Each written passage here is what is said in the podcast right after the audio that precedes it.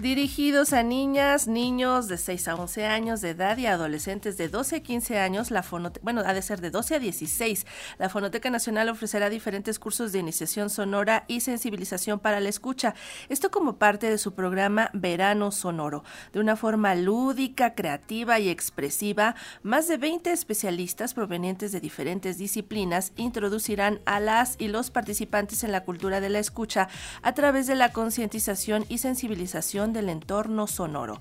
Así que con el apoyo de la Coordinación Nacional de Desarrollo Cultural Infantil, Alas y Raíces, dichas actividades tendrán lugar del 14 de julio al 4 de agosto de 10 a 14 horas en las instalaciones de la Casa de los Sonidos de México. Y ahora vamos a conocer los detalles con Ana Lidia Domínguez, ella es directora de difusión de la Fonoteca Nacional. Ana Lidia, ¿cómo estás? Muy buenos días. Buenos días, Sandra. Muchas gracias por la invitación. Gracias por estar con nosotros. Platícanos acerca de las posibilidades que hay para introducir a niños y jóvenes a través de los talleres que ustedes van a presentar este verano.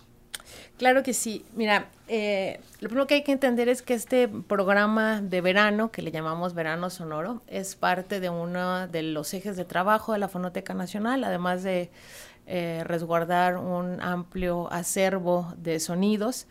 Eh, tenemos la misión de fomentar la cultura de la escucha. Entonces, eh, hemos, venimos desarrollando a lo largo de este año diversas actividades que tienen que ver justamente con esto, y es donde se inserta el programa del, verano sonoro. Eh, en donde los niños, las niñas y los adolescentes, adolescentes van a tener la posibilidad de descubrir, como tú bien lo dijiste, su entorno sonoro. Es decir, eh, a través de diversas actividades irán descubriendo la dimensión sonora de su cuerpo, la dimensión sonora de su entorno, eh, la musicalidad de, las palabras, eh, hasta la posibilidad de desarrollar procesos creativos, ¿no? como recoger sonidos, ¿no? que es el principio de un archivo, y, hacer el propio podcast, armar historias con, sonidos, armar juguetes sonoros. Entonces, el, verano está justamente orientado hacia este, este, eh, esta idea de, aprender cómo funcionan nuestros oídos y cómo nos relacionamos con el mundo a través de la escucha.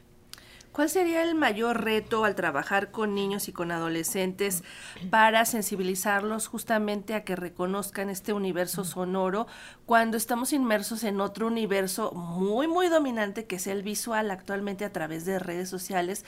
Ya ni siquiera muchos de las redes usan sonidos, todo viene subtitulado porque ni siquiera ya escuchamos la palabra de la persona que está hablando, ¿no? Como los vemos en los transportes o vamos en, en el auto, demás. Entonces ahora hasta, hasta estos videos tienen subtítulos para que no oigas. ¿Cuál es ese reto entonces para ustedes? Pues mira, lo acabas de anunciar perfectamente bien, no solo para el curso, sino en, general la posibilidad de entender una biblioteca de sonidos, como es eh, sería el símil a lo que hacemos nosotros, se enfrenta justamente con eh, esto que se le ha llamado ocularcentrismo o la centralidad de la, de la visión en nuestra cultura eh, que ciertamente es un sentido dominante eh, y en función de eso se eh, desarrollan una serie de hábitos, como tú bien lo dices, ¿no? ver sin escuchar, pero también el sonido está muy presente, ¿no? yo lo que de lo que me he dado cuenta es que cuando uno inserta el gusanito, ¿no? De, de que el mundo suena, y porque también oyen, ver a la gente con audífonos es porque hay algo que está llamando su atención, porque habitan un mundo sonoro. Entonces, la, la sensibilización para la escucha, que es lo que hacemos nosotros, es solo dar ese empujoncito para despertar un sentido que está medio dormido, pero que está trabajando, ¿no? Y que no somos conscientes de ello. Entonces, después de ese empujoncito, la gente se empieza a dar cuenta, ¿no? De que todo suena, y, y, se abre otro camino de aprendizaje y de relación con el mundo. Cuando escuchamos una de las eh, cosas, una de las experiencias más hermosas que puede uno tener a la escucha es la de la poesía. Y ustedes también van a dedicar algo muy importante, un apartado muy importante sobre poesía. Va a haber un slam de poesía y también van a crear podcast. Platícanos de esto.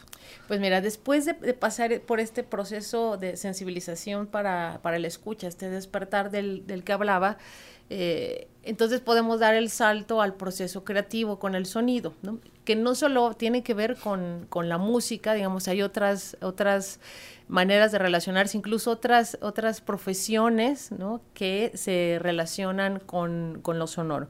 Entonces, en este marco, eh, van a, e, este es un curso sobre todo dirigido a adolescentes donde van a tener la posibilidad de eh, reconocer, pero también de hacer ejercicios ¿no? de, de, creación sonora a través de, de la lengua. ¿no? Eh, que además esto es, bueno, la, la, lengua tiene mucha musicalidad, todas las lenguas tienen su propia musicalidad, entonces es un, un taller muy interesante justamente para, para comenzar a, mover estas eh, inquietudes creativas de los adolescentes. Y los que van a participar justamente como eh, los guías, como las personas que van a estar al frente de estos talleres tienen diversos orígenes. Hay profesores de teatro, gente que trabaja en el circo o que se dedica a, cultivar el arte circense, especialistas en radio. Claro son que todos ellos? Pues mira, vienen de todos, de todos lados, de repente son como unos bichos raros, ¿no? La gente que se dedica al sonido, es que uno no se imaginaría, uno no se imagina todo lo que puede hacerse, ¿no? En el ámbito profesional con, con los sonidos y digamos que lo, sonoro está inmerso en muchas artes, pero también en muchas ciencias. Entonces, las y los talleristas, que son eh, gente del programa Alas y Raíces, pero también de la Fonoteca Nacional, pues tienen todas estas especialidades. Hay ingenieros, hay bibliotecólogos, hay, ya tú lo has dicho, hay muchos artistas, hay gente que proviene del campo de la música.